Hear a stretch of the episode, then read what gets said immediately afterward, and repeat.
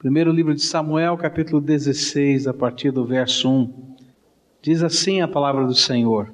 E então disse o Senhor a Samuel: Até quando terás dó de Saul, havendo-o eu rejeitado para que não reine sobre Israel?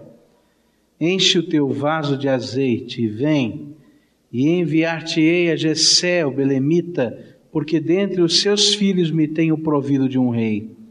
E disse, porém, Samuel: Como irei eu? Pois Saul ouvirá e me matará. E então disse o Senhor: Leva contigo uma bezerra e dize: Vim para oferecer sacrifício ao Senhor. E convidarás a Jessé para o sacrifício, e eu te farei saber o que hás de fazer, e ungir-me-ás a quem eu te designar. E fez, pois, Samuel o que dissera o Senhor e veio a Belém. E então os anciãos da cidade lhe saíram ao encontro, tremendo, e perguntaram: É de paz a tua vinda? E respondeu ele: É de paz, vim oferecer sacrifício ao Senhor. Santificai-vos e vinde comigo ao sacrifício. E santificou ele a Jessé e a seus filhos, e os convidou para o sacrifício. E sucedeu que entrando eles viu a Eliabe e disse: Certamente está perante o Senhor o seu ungido. Mas o Senhor disse a Samuel: Não atentes para a sua aparência, nem para a grandeza da sua estatura, porque eu o rejeitei. Porque o Senhor não vê como vê o homem, pois o homem olha para o que está diante dos olhos, porém o Senhor olha para o coração. E depois chamou Jessé a Abinadab e o fez passar diante de Samuel, o qual disse: Nem a este escolheu o Senhor. E então Jessé fez passar a Samá. Samuel, porém, disse: Tampouco a este escolheu o Senhor. E assim fez passar Jessé a sete de seus filhos diante de Samuel. Porém, Samuel disse a Jessé: O Senhor não escolheu a nenhum destes. E disse mais Samuel a Jessé: São estes todos os teus filhos? E respondeu Jessé: Ainda falta o menor, que está apacentando as ovelhas. E disse, pois, Samuel a Jessé: Manda, manda trazê-lo, porquanto não nos sentaremos até que ele venha aqui. E Jessé mandou buscá-lo e o fez entrar. Ora, ele era ruivo, de belos olhos e de gentil aspecto. E então disse o Senhor: Levanta-te e unge-o, porque este é este mesmo. E então Samuel tomou o vaso de azeite e ungiu no meio de seus irmãos. E daquele dia em diante, o Espírito do Senhor se apoderou de Davi. E depois Samuel se levantou e foi para Ramá. Existem algumas frases populares que são ditas num dia como este. Uma delas é Ano Novo, Vida Nova. Mas é talvez uma das mais mentirosas de todas as frases que costumamos dizer. Porque o fato de irromper um novo ano não faz com que automaticamente nós tenhamos uma vida nova. Nem, nem tampouco algumas superstições que se dizem e que se ensinam para estes dias podem garantir sucesso, prosperidade, paz e assim por diante. Também não importa o tipo de comida que você coma nessa ceia, e assim por diante. A gente vai olhando e vai vendo que isso não funciona. Mas há alguma coisa que funciona, que faz diferença na vida. Eu estava a orar e pedi a Deus que falasse e mostrasse para mim a vida. O que é que podia fazer diferença? E à medida em que eu estava orando, esse texto de Samuel veio à minha mente. Como que se Deus estivesse falando ao meu coração e dizendo: Olha, você quer alguma coisa que faça diferença na sua vida, meu filho? Então busca de mim uma unção nova. E eu fiquei com esse negócio na cabeça. Busca de mim uma unção nova. Que negócio é esse, Deus, de buscar do Senhor uma unção nova? Eu já não fui selado com o teu Espírito Santo da promessa. O teu Espírito não habita no meu coração e na minha alma. O Senhor não é o meu Deus e Senhor. Ele disse: É verdade, meu filho. É verdade mas tem muito mais nas minhas mãos para ser derramado sobre você. E aí então abri minha Bíblia e comecei a estudar esse texto. E eu queria aprender o que é que fazia diferença, o que é que ajudava e o que é que atrapalhava nesse derramar da unção de Deus. Essa cena tão bonita do chifre cheio de azeite que Samuel tinha que derramar sobre o menino. Aquele que não era nem contado entre aqueles que poderiam receber tal unção. E ele derrama então aquele azeite. E na cena que o Salmo 133 nos apresenta, esse azeite escorreu pela sua cabeça, pelo seu rosto, pelo seu corpo, até chegar aos seus pés, dando a imagem para a gente do que representa o ser revestido do poder de Deus e da graça de Deus. Quer fazer diferença nesse novo tempo que se inicia? Busca de Deus ser ungido, busca de Deus ser cheio do Espírito Santo. Mas tem algumas coisas que atrapalham. E à medida que eu estava lendo esse texto, me chamaram a atenção as coisas que às vezes impedem, mesmo nós que queremos servir a Deus, às vezes somos impedidos de andar na expressão do poder e da graça de Deus. Primeira coisa que chamou a minha atenção foi o que Deus estava falando com Samuel, homem cheio do Espírito Santo, provado e aprovado no tempo que tinha passado por grandes batalhas, grandes lutas, e onde chegava havia temor dos homens. Vocês repararam a pergunta? Samuel, você está entrando nessa cidade em paz? Porque o homem de Deus, e eles sabiam que aquilo que ele falava acontecia, e era verdade. Você veio em paz. Mas olha só o que Deus vai falar com ele no versículo 1: diz assim. E então disse o Senhor a Samuel: Até quando terás dó de Saul, havendo eu rejeitado, para que não reine sobre Israel? Enche o teu vaso de azeite e vem, e enviar-te-ei a Jessé, o Belebita, porque dentre os seus filhos me tenho provido de um rei. Sabe que naquele momento quem estava impedindo o derramar da unção de Deus sobre Davi? Samuel. Sabe quem estava atrasando o derramar do óleo do Espírito sobre aquele moço, Samuel. Mas não era um homem cheio do Espírito Santo? Não era um homem de poder e de graça de Deus? Mas naquele momento, segundo a palavra de Deus, ele estava acomodado ao estado das coisas que o cercavam. E toda vez que a gente se acomoda ao estado das coisas que nos cercam, nós de alguma maneira estamos impedindo a unção do Espírito Santo de Deus sobre a nossa vida e o derramar do seu Espírito sobre o nosso coração. As coisas não iam bem, diz a Bíblia, mas o que é que a gente pode fazer? Talvez, quem sabe, melhore um dia. A gente vai tocando como pode. Não são essas expressões que o Senhor espera daqueles que Deus quer ungir com seu Espírito, não. Você deseja a unção do Espírito Santo na sua vida? Então eu quero dizer para você que tem um segredo muito simples. Não se conforme com a mediocridade da sua vida espiritual. Você quer fazer diferença na tua casa? Começa em casa. Não se conforme com a mediocridade da sua vida espiritual. Você quer fazer diferença no lugar em que você trabalha? Não se conforme com a mediocridade da sua vida espiritual. Você quer fazer diferença nesse novo tempo que Deus permite você entrar? Não se conforme. Sabe por quê?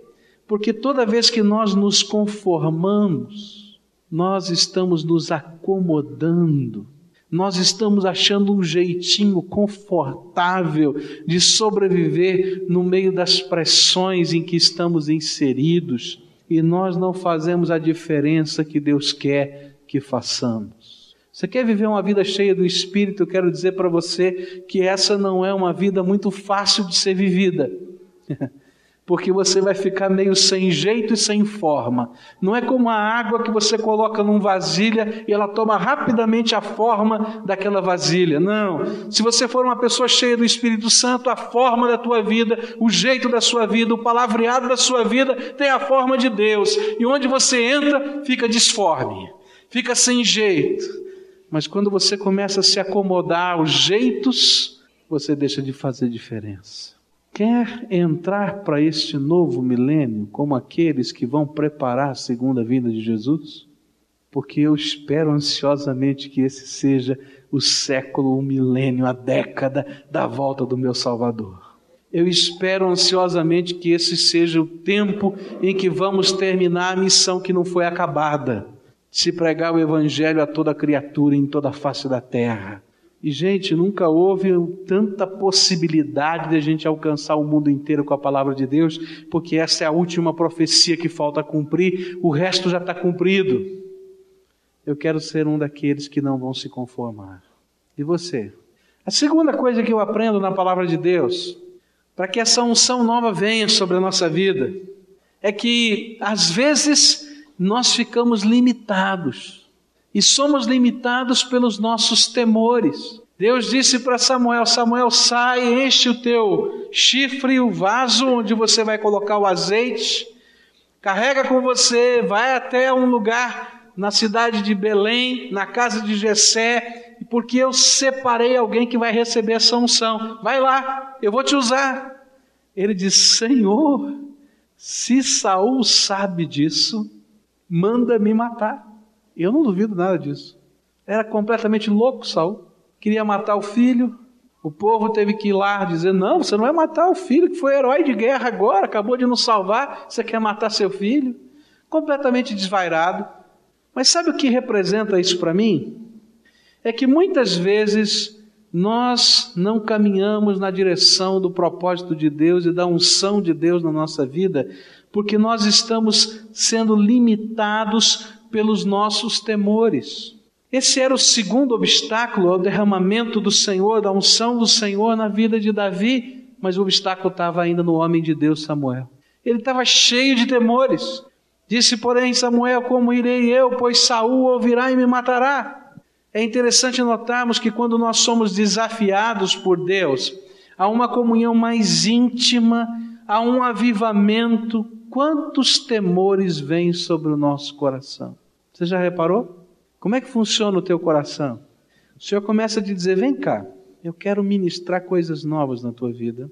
Eu quero mexer nas estruturas da tua vida. Eu quero derramar a minha graça de uma maneira diferente. E a gente começa a ter um monte de pensamentos estranhos dentro da cabeça. Se eu começar a andar nesse caminho, não é? Como é que as pessoas vão me enxergar? Será que eles vão me ver como mais um dos novos fanáticos que existem nessa terra? Já se pegou pensando assim?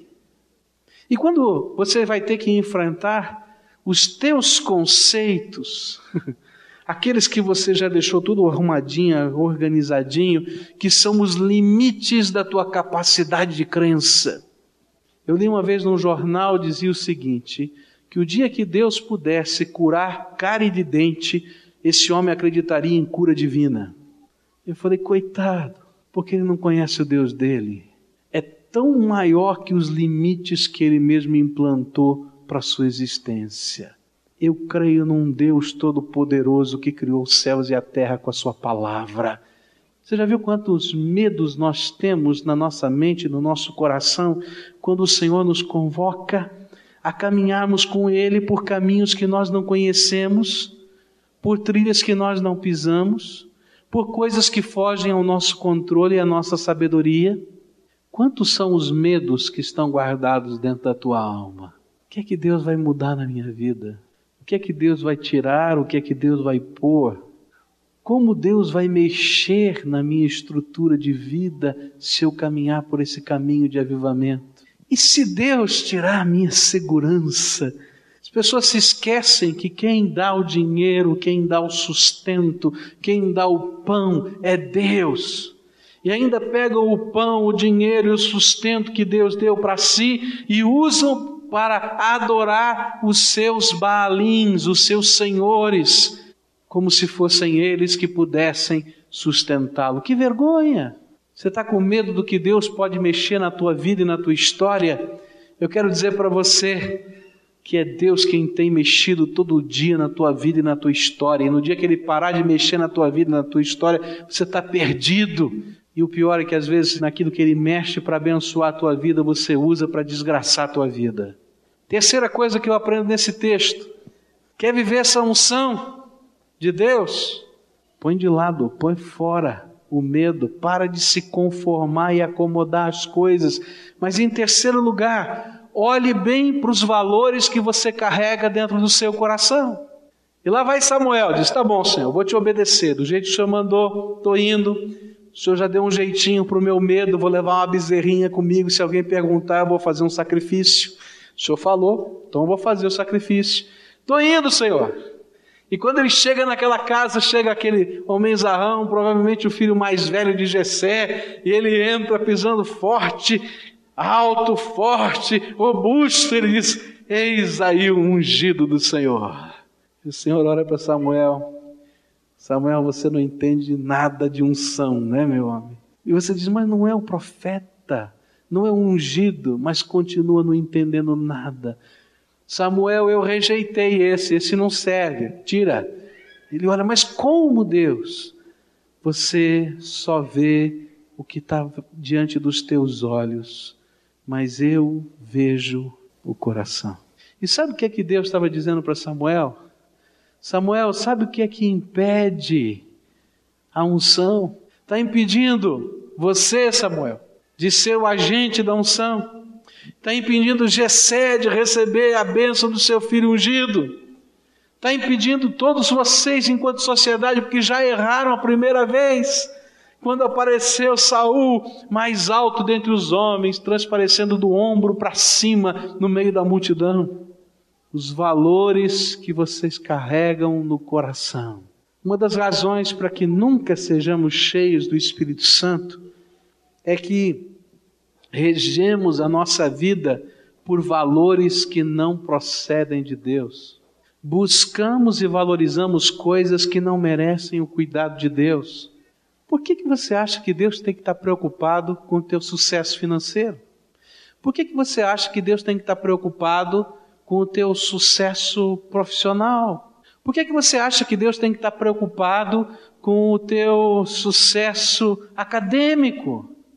Por que, que você acha que Deus tem que estar preocupado para que você seja o primeiro vendedor da sua equipe?